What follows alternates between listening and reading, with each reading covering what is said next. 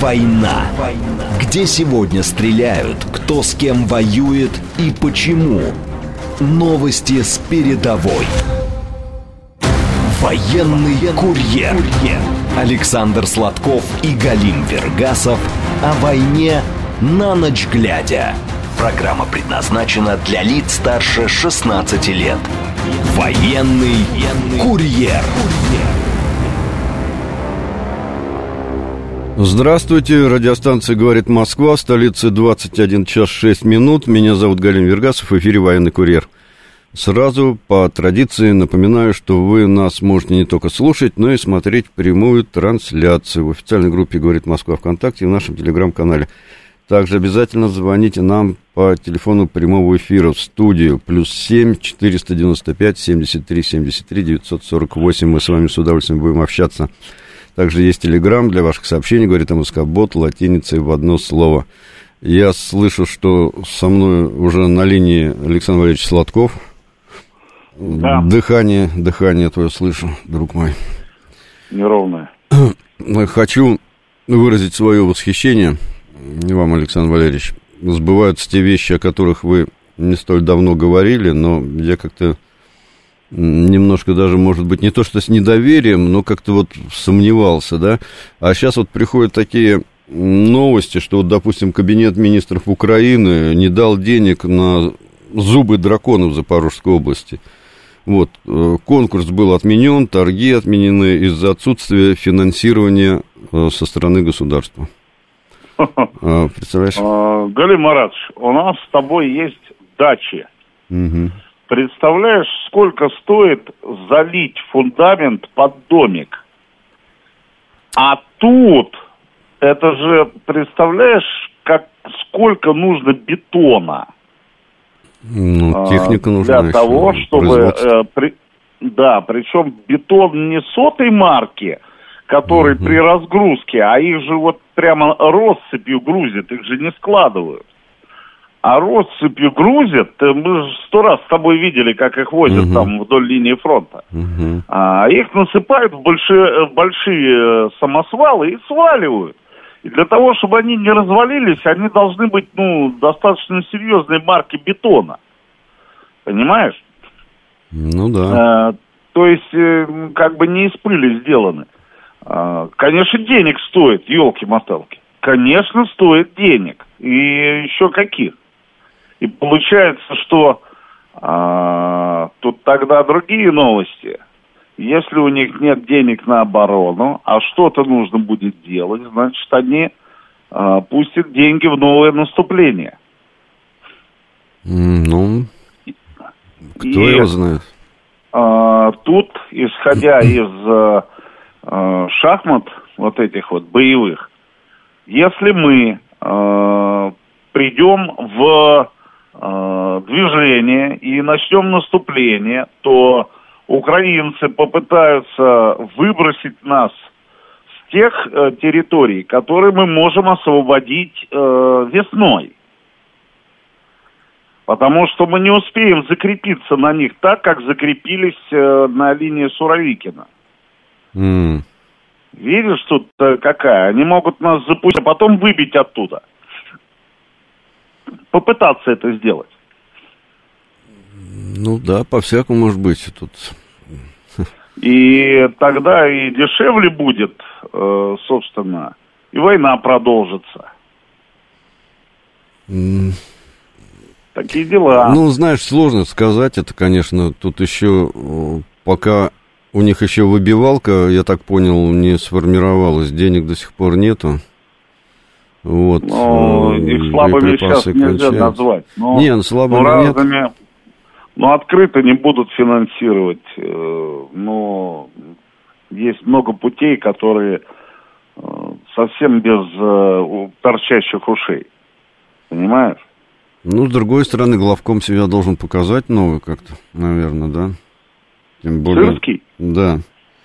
Тем более, что пока... методы да. его работы известны. Ну, Генерал 200. Ты понимаешь, в чем дело? Мне э, кажется неправильным критиковать э, солдата за то, что он выполняет приказ своего Верховного. Mm. Да, это враг, безусловно, но если Залужный уже утонул в э, собственном обаянии, вот, хотя есть версия, что э, мне написали они, мои подписчики ВКонтакте, угу. э, написали, что, скорее всего, квартал 95 просто выводит Залужного из-под удара. Может быть. Все может вот. быть. А, это все как бы а Сырскому готовят э, ну, как бы участь фельдмаршала Паулюса. Вот, присвоив, как помнишь, ну, да. маршалу э, э, Паулюсу... В надежде, что он застрелится. Да, присвоили фельдмаршала. Вот. А он еще в нашей академии преподавал, генштаба. Ну, он еще на Нюрнбергском процессе выступал в качестве свидетеля, чтобы было еще... Да, чуть ли не обличители. Поэтому тут еще э, интрига закручивается, закручивается. Убрали Наева, тоже такой один из стержневых генералов э, армии украинской. Опытный, убрали, да. Шептала, э, убрали э, МГШ. Это все люди, которые, ну, досконально знали ситуацию. Поставили замом полковника одного, главнокомандующего. Угу. При всем уважении. Но, как бы, что это? Верность престолу? Э, или такой уже, ну, младопрофессионализм? Это особо талантливый полковник, видимо. Ну, мы тут не можем ну, э, да, судить. Ну а что это вообще? Поэтому, скорее всего, выбран жесткий штаб, жестокий, стальной, который выполнит любое приказание. Ну, это моя точка зрения. Я же не, просто я так горячечно отстаиваю или формулирую. Ну, на самом надо. деле это да, ну, но на самом деле есть масса других, э, так сказать, предположений. Мое предположение, что Сырский выполнит любой приказ. Сначала зальет кровью передний край, вот, а потом уже, мне так кажется, согласится, как солдат, на э, приказ о прекращении боевых действий на переговоры. Mm. Могу, а могу копать, могу не копать. Да. Понимаешь? Ну, возможно. Ну да, он не претендует на какую-то политически значимую роль, в отличие от того, как сейчас распи... распиарили, да в общем-то, не о политике, он не о политике речь, просто Не, он, он не хочет быть самостоятельной фигурой, не стремится к этому. Ну да, да, да, да, да, да, да. да. Так, у нас звоночек, наша постоянная слушательница, сейчас мы ей ответим. Здравствуйте, Давай. Марина Николаевна. Э, добрый вечер, Галина Маратович. Добрый вечер, Александр э, Валерьевич. Да. Вы знаете, вот поскольку вы сейчас начали говорить о Сырском, я решила как-то немножко связать ваш разговор. Мне вот как интересно, мне интерес вот к, э, к этой персоне какая. Вот помимо, э, значит, официальная информация о Сырском уже прошла по средствам массовой информации, более-менее понятно, что это за человек. Но помимо официальной есть так называемое сарафанное радио, да? Угу. Значит, поскольку Сырский получал военное образование здесь, в России, и, и прочее, прочее. У него были сокурсники, потом он, э, значит, э, работал, ну, не работал, ну как, вот в военных. Значит, ну, в общем, короче, смысл такой, что я хочу выяснить. Вот э, неофициальная информация, что за психотип этого человека? Он разумно осторожен, или наоборот рубаха, Значит, он э, э, может организовать какой-то новый подход к этим э, наступательным операциям ВСУ и все в этом, вот в этом роде. То есть меня интересует вообще, вот что от него можно ждать. Угу. Спасибо. Спасибо. Слушайте, а ведь Марина Николаевна интересную вещь подсказала. Да. То, что касается психотипа, это просто, э, ну, мне так кажется, служака, который говорит, э, делай, как я сказал, и все, иначе отрублю голову, все.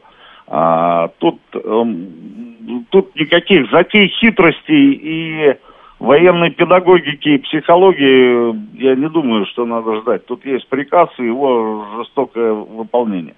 Другое – вот вы сказали, что он имеет огромное количество сослуживцев. Не попытка ли это открыть еще один э, ствол переговорный между э, Генштабом э, Украины, Генштабом ВСУ и Генштабом Вооруженных сил России? Вот интересно тоже. Я вам хочу сказать, на связях сослуживцев очень многое э, делалось в плане переговорных процессов, уговоров сдаться э, определенные группы э, солдат, тех же азовцев на э, Азовстале. То есть э, это это интересная вещь, это интересная вещь, интересный момент. Действительно, много сослуживцев. Э, давнешнее высказывание Владимира Путина о том, что военные быстрее договорятся. Э, и процесс, который решили запустить сами гражданские на Украине. Э, потому что я знаю по линии спецслужб и разведок – вот ГУР и главное и ГРУ, э, там были моменты, когда они пересекались э, по пленным. Знаю это. Ну, э, в общениях сослуживцев кто-то воевал вместе в Афганистане. Такое. Вот. Поэтому, да, интересный момент, интересный момент. Вероятно, это тоже одна из Э, ну, один из мотивов назначения Сырского, возможно. Ну да. Ну, во всяком случае, э, наверное, какой-то психологический портрет Сырского существует. Я, правда, честно говоря, с ним не знаком. И еще хочу добавить вот к твоим словам, что действительно я много раз это наблюдал, отношения однокашников, людей, которые, допустим, учились в одном военном училище, они продолжаются практически всю жизнь, и иногда вот больше продвигают своего однокашника, чем, допустим, какого-то родственника. То есть существует такая вот э, ну, семейственность. Наш батальон когда... моего училища, наш батальон, мы собираемся как да. частенько и награды обмываем, кто-то докторский э, там э, кто-то защищается, угу. кто-то получает государственные награды, кто-то э, получает пост какой-то. Есть такие дела. Ну что ж. Ну, с другой стороны, если, ну, с другой стороны, если человек находится на той стороне, может и по, да, масло масляное, сторона стороне. Вот, если он находится по другую сторону, он может полностью закрыться и просто не идти на контакт. Тут, конечно, психология, сложно сказать что-либо, да, но то, что ты говорил, тоже, в общем-то, исключать нельзя. Я думаю, что так. Так, еще звоночек. Здравствуйте. Э, здравствуйте. А скажите, пожалуйста, вот если сравнивать э, военный потенциал э, наших войск, ну, по таким параметрам, как живая сила, вооружение, с ВСУ, вот что бы вы об этом сказали? Если у нас преимущество или потенциал равный? И второе, как вы считаете, до марта все-таки мы сможем освободить Авдеевку полностью? Спасибо. Угу. Спасибо. Ну, не хотелось бы даже опосредованно подгонять наши войска, не имеем морального права. Не знаю. Э, Все пойдет, как пойдет. Наши действуют, э, ну, э, нормально действуют, и так, в натяг. А то, что касается военного потенциала Украины и России, есть фрагмент в фильме «Старики-разбойники», когда в уголовный розыск приходит молодой, дерзкий э, герой э, Андрея Миронова, и он говорит герою, ну, по фильму, угу. э, престарелому уже, вернее, не уголовному, прокуратуру, по-моему, вот, и э, говорит герою Юрия Никулина, пожилому такому, который уже на выдане, вот, на вылете, и он пенсию. говорит, ну да, на пенсию. Мое время цвести, ваше время тлеть. И здесь мы можем сказать э, похожие ситуации. Мы находимся в развитии, в, расцветаем как вооруженные силы, а Украина уже э, ну, идет к затлеванию, тлеет. Э,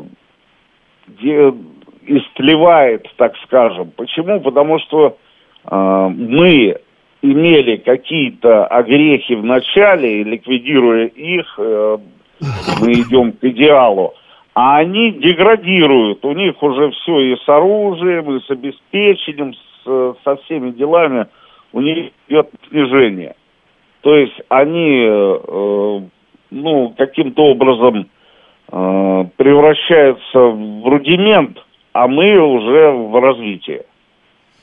Угу. Ну вот, сейчас я телеграм почитаю. А, наш этот, говорит МСК-бот. А, Виктор пишет, видимо, в продолжение нашего разговора о Сырском. А на Майдане он приказ не выполнил, если бы ДК бы. Стратегический инвестор пишет вот следующее. Не вижу смысла препарировать новое командование ВСУ. Нашу победу может приблизить только наш российский солдат. А. Ну, в общем-то, да, да, мы не должны ориентироваться на потенциал противника э, в первую очередь, а на свой, а стержень это духовитость нашего солдата. Согласен. Да, ну вот продолжение тоже вот в этом же русле, в общем-то, параллельно. А, Брест э, спрашивает, э, много украинских женщин погибает, говорят, что женский пол тоже призывают в качестве пехоты.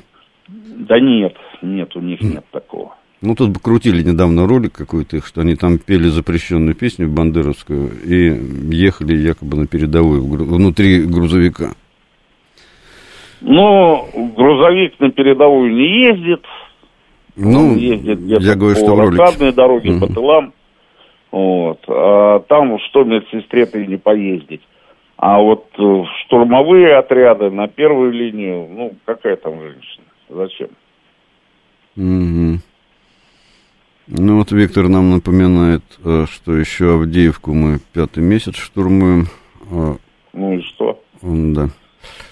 Ну и что? Мы кроме Авдеевки, у нас э, довольно активно мы работаем в районе Синьковки, Купинска, в районе Клещеевки, в районе э, Кременной. Мы воюем и, так сказать, на Южном Донецком направлении это взять э, Угледар, Павловка и туда Старомлыновка. Мы воюем. Сейчас вот э, в Красногоровке бьемся. Это серьезный населенный пункт Красногоровка. Мы бьемся в э, Новомихайловке. Мы продолжаем движение в сторону этой самой, как наш любимый это, это Курахова. Курахова, это мое любимое. Да, да Курахова. Куда меня навигатор постоянно пытается завести. Да, Курахова. А потом мы воюем в Работино, на в направлении Работино продвигаемся. Мы идем, а, а, воюем в, в Пятихатках, Каменской. Мы, мы, ну, в общем-то, э, выдерживаем боевые действия в Крынках ребят, мы дофига что делаем. Вот. Поэтому тут э, Авдеевкой, мы, если бы мы только Авдеевкой занимались, и у нас э, ну, ширина фронта была бы там 20 километров, это одно, а так 1300-1200. Ну что вы. У ну, нас э, боевые да. дела не прекращаются на э, границе с Белгородской, э, на Белгородском участке российской границы. Вот только хотел сказать постоянные обстрелы, постоянные налеты, диверсионная опасность.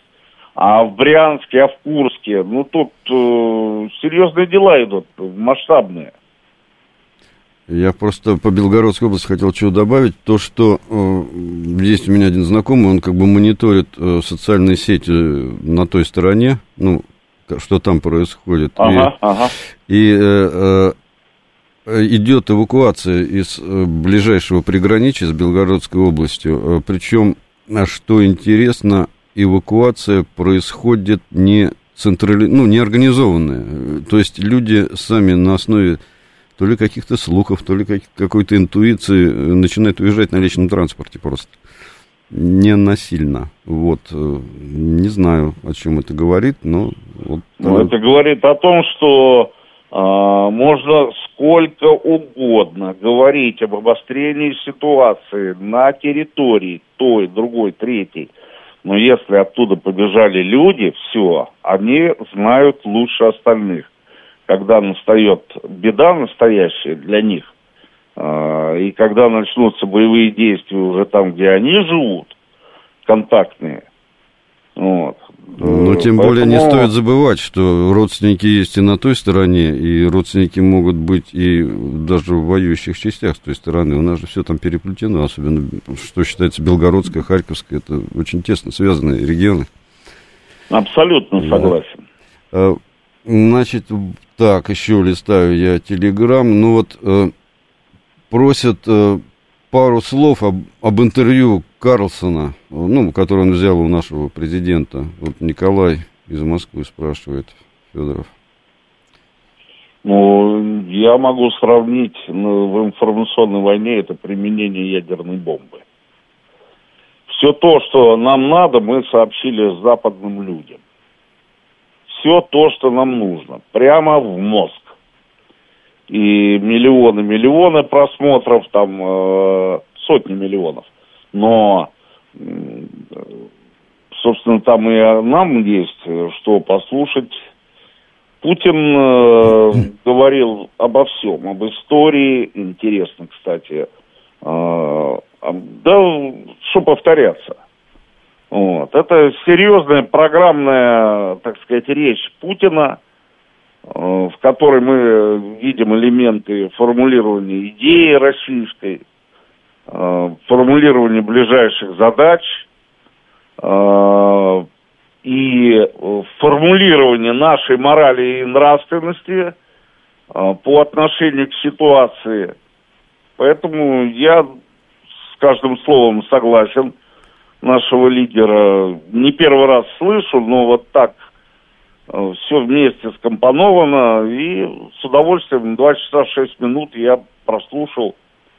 Вот, и считаю, что это, это документ, который надо будет изучать в школах, институтах, в рабочих коллективах и принимать зачет по нему. Да, тут если кто-то смотрит прямую трансляцию, наверное, видит, что я улыбаюсь, но не широко, но так. Вот я просто читаю тут параллельно Телеграм. Есть у нас такой постоянный слушатель, который, ну, хочет как бы, ну, все время как бы обострить, наверное, разговор или как-то показаться таким критичным, вот, Славе. Э, он пишет, Верховный запросил переговоры, значит ли это, что Херсон и Одессу мы не будем освобождать? Сейчас я, подожди, продолжу. Просто ты когда говорил об интервью, которое э, брал э, Такер Карлсон, вот, и его обсуждение на Западе, на Западе, значит, э, некоторые средства информации комментировали то, что говорил президент, особенно его исторический экскурс, э, э, таким образом. Путин не говорит о том, что надо, как бы, дело не в том, что он, как бы, противостоит НАТО, а дело в том, что он обосновал свои Э, претензии на территории Украины, вот, э, ну, как бы, э, приведя в качестве доказательства большой исторический, как бы, экскурс, который он преподал там Такеру Карлсону, то есть он исторически обосновал, что э, все э, русские территории, древние русские, как бы вот подвел базу под то, что это все мы, э, Россия должна освободить. Вот, так что э, запросил переговоры, это достаточно странно. Он э, сказал, что э, Россия всегда готова к переговорам, но э, он ничего не просил. Если вы внимательно это интервью слушали, то даже Такер Калсон подводил его как бы так ненавязчиво к тому, вы как бы готовы, ну, вы будете инициатором переговоров, а президент наш сказал, сказал что инициатором-то переговоров он выступать не будет, несмотря на то, что Москва к переговорам готова. Так что вот так вот. Ну, он, а, он а, всячески напрямую сообщил, что теперь а, инициатива для формулирования предмета переговоров, она принадлежит Украине. А наше ну, дело соглашаться с да. сутью этой инициативы или не соглашаться. Саша, у нас сейчас новости, мы очень сильно перебираем. Во второй Давай. части мы продолжим.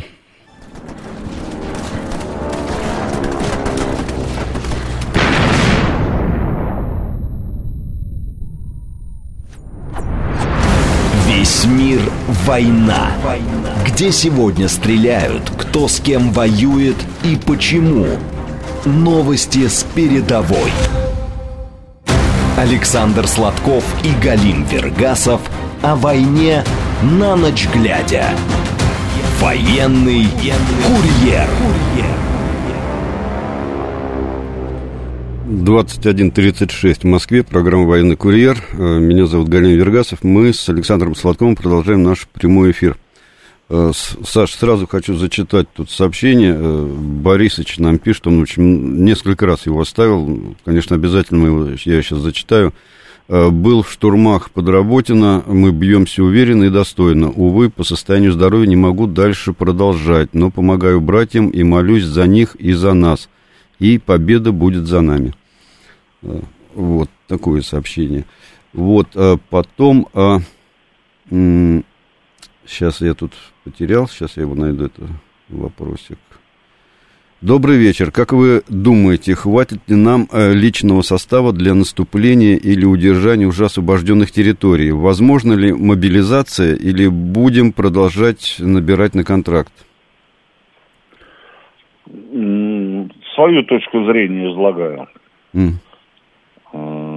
Первое. Личного состава хватит – Э, компенсация вместо погибших раненых с лихвой идет за счет добровольцев, подписывающих контракт.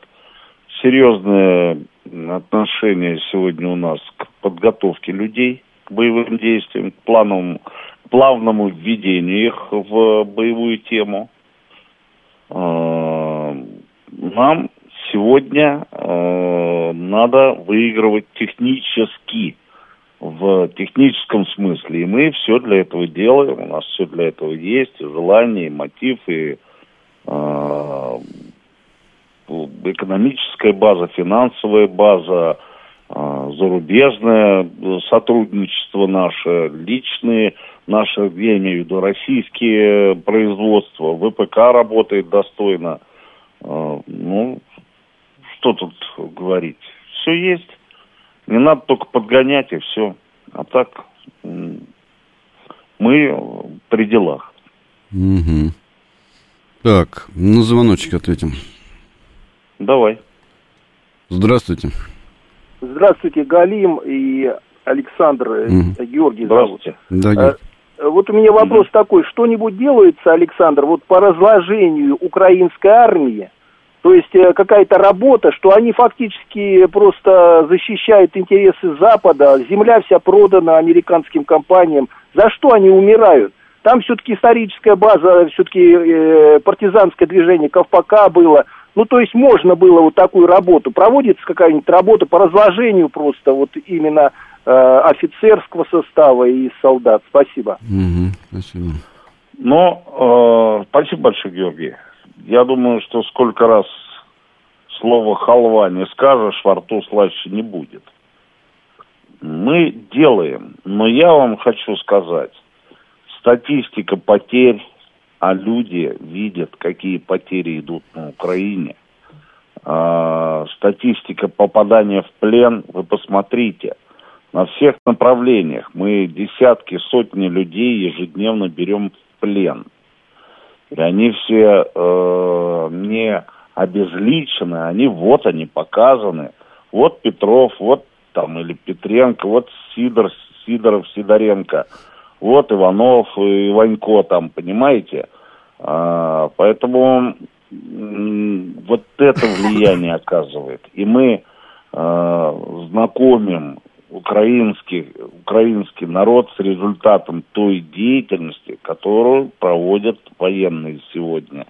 И военное руководство, и политическое руководство Украины по отношению к собственному народу. Один призыв только чего стоит. Хватают людей, и вот они оказываются через день после начала их боевой карьеры, с сарказмом говорю, э, уже в плену, раненые, глухие, хромые, им оказывают помощь. А единственное, что они наивно говорят, ну вернемся и на войну не пойдем. Ну кто же их там... Опять точно так же будут схвачены и точно так же будут э, отправлены на фронт. Тут наивность присутствует. И еще э, я хочу сказать, ведь э, Украина и Донбасс и Крым, они общаются. Там и там родственники, там и там знакомые. Коммуникация сохраняется в некотором смысле. Посмотрите, что делается в ЛНР. Как, э, какими темпами идет восстановление, сколько дорог было построено. Посмотрите Херсонщина, Запорожье, уже освобожденную нами от противника – Посмотрите, какие дороги, какие социальные программы, как уже э, финансовая банковская система э, в обеспечении людей, э, какие рабочие места предоставляются, как люди из территорий новых могут развиваться профессионально, социально, в бизнес-плане – уже на территории большой России, как люди могут продолжать учебу серьезную а, с претензией на большие-большие-большие высоты. А, уже у нас есть э, с этих территорий новых космонавты, которые слетали в космос.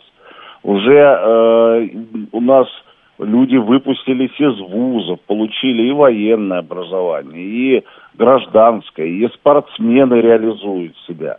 Вот это основная пропаганда, которую мы ведем делами. Рассказывать можно много. Э, другое дело, информирование об этих э, процессах тоже идет. Посмотрите, как были представлены э, новые территории на выставке «Россия, поехали» совершенно в одном строю, совершенно с э, разговоры идут о будущем развитии, о нынешних делах.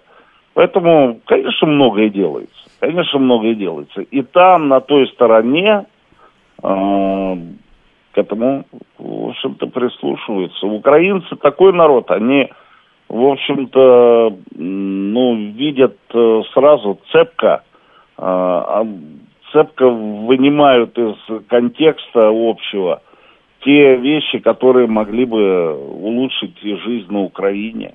И мы готовы это делать. Мы готовы идти, освобождать и восстанавливать, предоставлять людям новые возможности, в том числе в плане здравоохранения, пенсионные все вещи.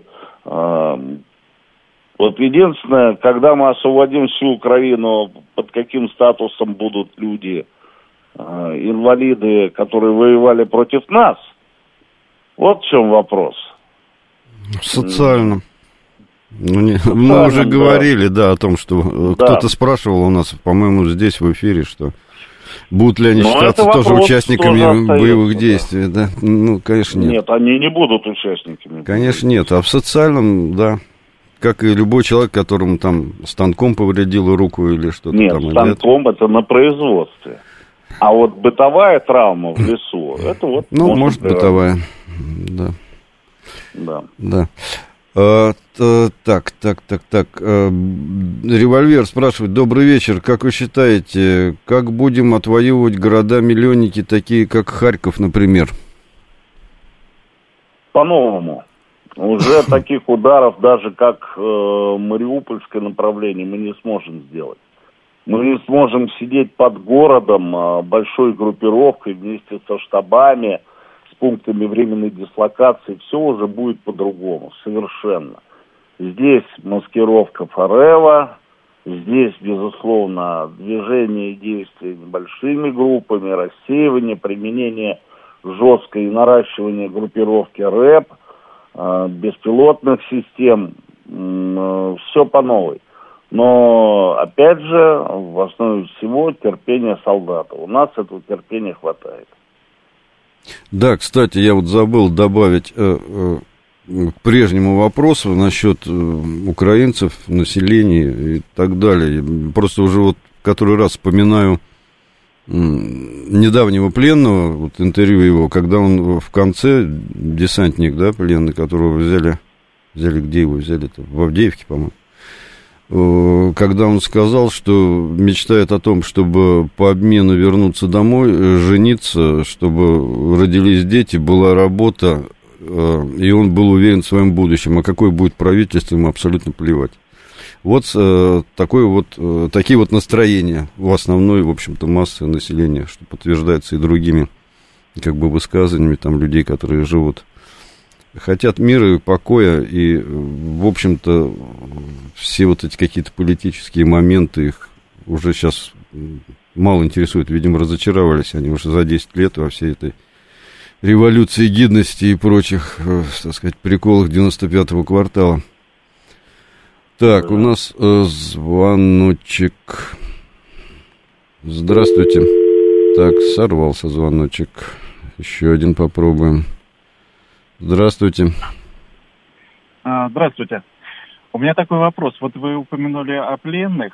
А, меня зовут Евгений. Да, Евгений. А, о пленных. Здравствуйте, Евгений. Есть какие-то официальные цифры? Э, количество пленных с их страны, с нашей страны? Сколько попадает? И количество погибших э, с их и с нашей страны? Угу. Спасибо. Нету. Нету. Нету. Но э, я вам хочу сказать, что по всем признакам, начиная от э, захоронений массовых на Украине и не таких массовых у нас, потери у нас, конечно, гораздо меньше. Э, медики работают у нас, медики работают вовсю, спасают, вытягивают, ставят строй. Да, у нас есть э, в каждом соединении восстановительные полки, батальоны, куда вписывают э, раненых, которые проходят реабилитацию уже при части. И затем идут на войну опять, ну, для участия в специальной военной операции. Э, у нас весьма неплохо налажена, э, если не сказать здорово, налажена система обеспечения протезами, протезирования, э, отношение к людям, которые получили увечья на этой войне. Э, многие фирмы подключены к деятельности к этой, связанные. Неплохие протезы делают, ну реально. У нас в Коломне вот э, одна из фирм в Коломне, которая делала одному моему знакомому близкому, вот, он остался доволен протезом. Безусловно, есть там э, более продвинутые варианты, более дорогие, но и тут возможности определенные есть, и люди помогают. Вот. Э, то, что касается пленных, до СВО четкая цифра была, сколько наших у них, сколько их, их э, солдат в плену у ДНР, ЛНР.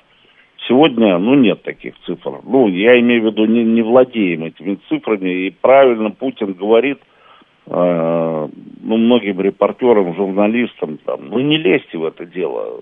Процесс идет, интенсивно идет. Это же помимо, собственно, самого обмена пленными, есть еще и процесс э, взаимоотношений воюющих сторон.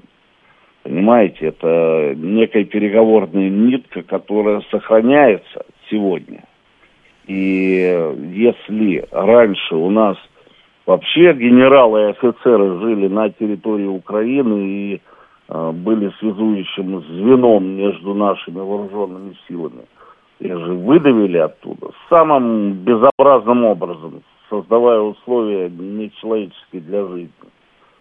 Просто наши взяли и уехали. А ведь э, если бы сейчас э, члены СЦКК совместного комитета по контролю за прекращением боевых действий, а, там бы находились наши офицеры, то у украинцев была бы возможность ну, решать огромную массу проблем, да и у нас тоже. Но Запад э, жесток по отношению к Украине и особенно по отношению к нам. Да. Вот. Пользуемся тем, что есть. Стратегический инвестор спрашивает, по международным конвенциям разрешено ли э, вернувшимся из плена вновь участвовать в боевых действиях? Вот, честно говоря, не знаем, но мне кажется, когда эти конвенции составлялись, э, вообще не предусматривалось, что будут обмены и какие-то пленные возвращаться до окончания конфликта. Ты что-то знаешь об этом? Я знаю, что воюют э, украинские солдаты, вернувшиеся из плена. Да. И бывшие пленные украинцы, э, ну, я имею в виду те, э, те мужчины украинские, которые находились в застенках СБУ и были переданы нам по обмену. Одесситы вот ребята есть. И они сегодня воюют э, против э, киевского режима на стороне России, являясь э, штатными ну, военнослужащими. Они сидели на Украине в качестве э, ну, представителей так называемого подполья русского mm-hmm. там или хотя хватали ну, вот, направо и налево для статистики. Вот. Были выданы суда и теперь воюют против э, антимайдана, этого Евромайдана здесь. Вот. Э, есть батальон имени Богдана Хмельницкого, который воюет на Угледарском направлении против э, националистов украинских. Все идет в работе. Ну, тут продолжение как раз такой вопрос, что это... Здравствуйте, скажите, а возможно ли такое, что через год, два, три русские и украинцы будут плечом к плечу воевать против НАТО? Да, конечно, возможно. Конечно, возможно. И сколько раз это было, и вообще э, славянские междоусобицы, в которых и родственники, ну, дальние, Галим Маратовичи участвовали и с той, и с другой стороны, и потом совместно. Вот. Э, я имею в виду нашего татарского князя Мурзу Галим Маратовича Вергасова. Mm-hmm. Поэтому тут э, я уверен, что все к этому и придет. И мразь всю, которая нас ссорит и заливает кровью сейчас территории древнерусские и русские, ну, вся эта мразь будет изгнана и убита. Да. Тут вот еще такой интересный вопрос э, Николай Федоров задает. Если закончится СВО, будет ли наша армия продолжать развиваться, хотя бы путем помощи союзникам в Хамасе или в других странах? Э, в Хамасе это как? В смысле, вот это движение террористическое, или как, не знаю, как его назвать, террористическое или повстанческое, каких рамках его характеризовать Хамас. Но Хамас это движение, это не территория. Территория это э, западный берег реки, западный, как он там называется-то? Сектор газа, вот, сектор газа. Да. да. А, и вряд ли мы будем, не знаю, помогать Хамасу, потому что во время нашей спецоперации в Сирии э, Хамас-то как раз выступал против э, сирийского правительства законного, так что тут но так или иначе, я думаю, что армия-то наша будет продолжать развиваться, и с окончанием СВО, как бы это сказать, ну, как раньше, э, жить мы не будем. Это не мои слова, это многие говорят, и поэтому иметь э, боеготовную, мобильную и достаточно большую армию нам все равно придется иметь. Все равно, и все равно надо будет ее готовить, вооружать, тренировать и так далее. Я так думаю. Ну да, и надо сказать, что армия не воюющая, она постепенно деградирует. Все-таки надо э, принимать участие в качестве миротворцев, в качестве Э, инструкторов в качестве, э, я не знаю, частных военных компаний э, или военных подразделений, замаскированных под частные военные компании.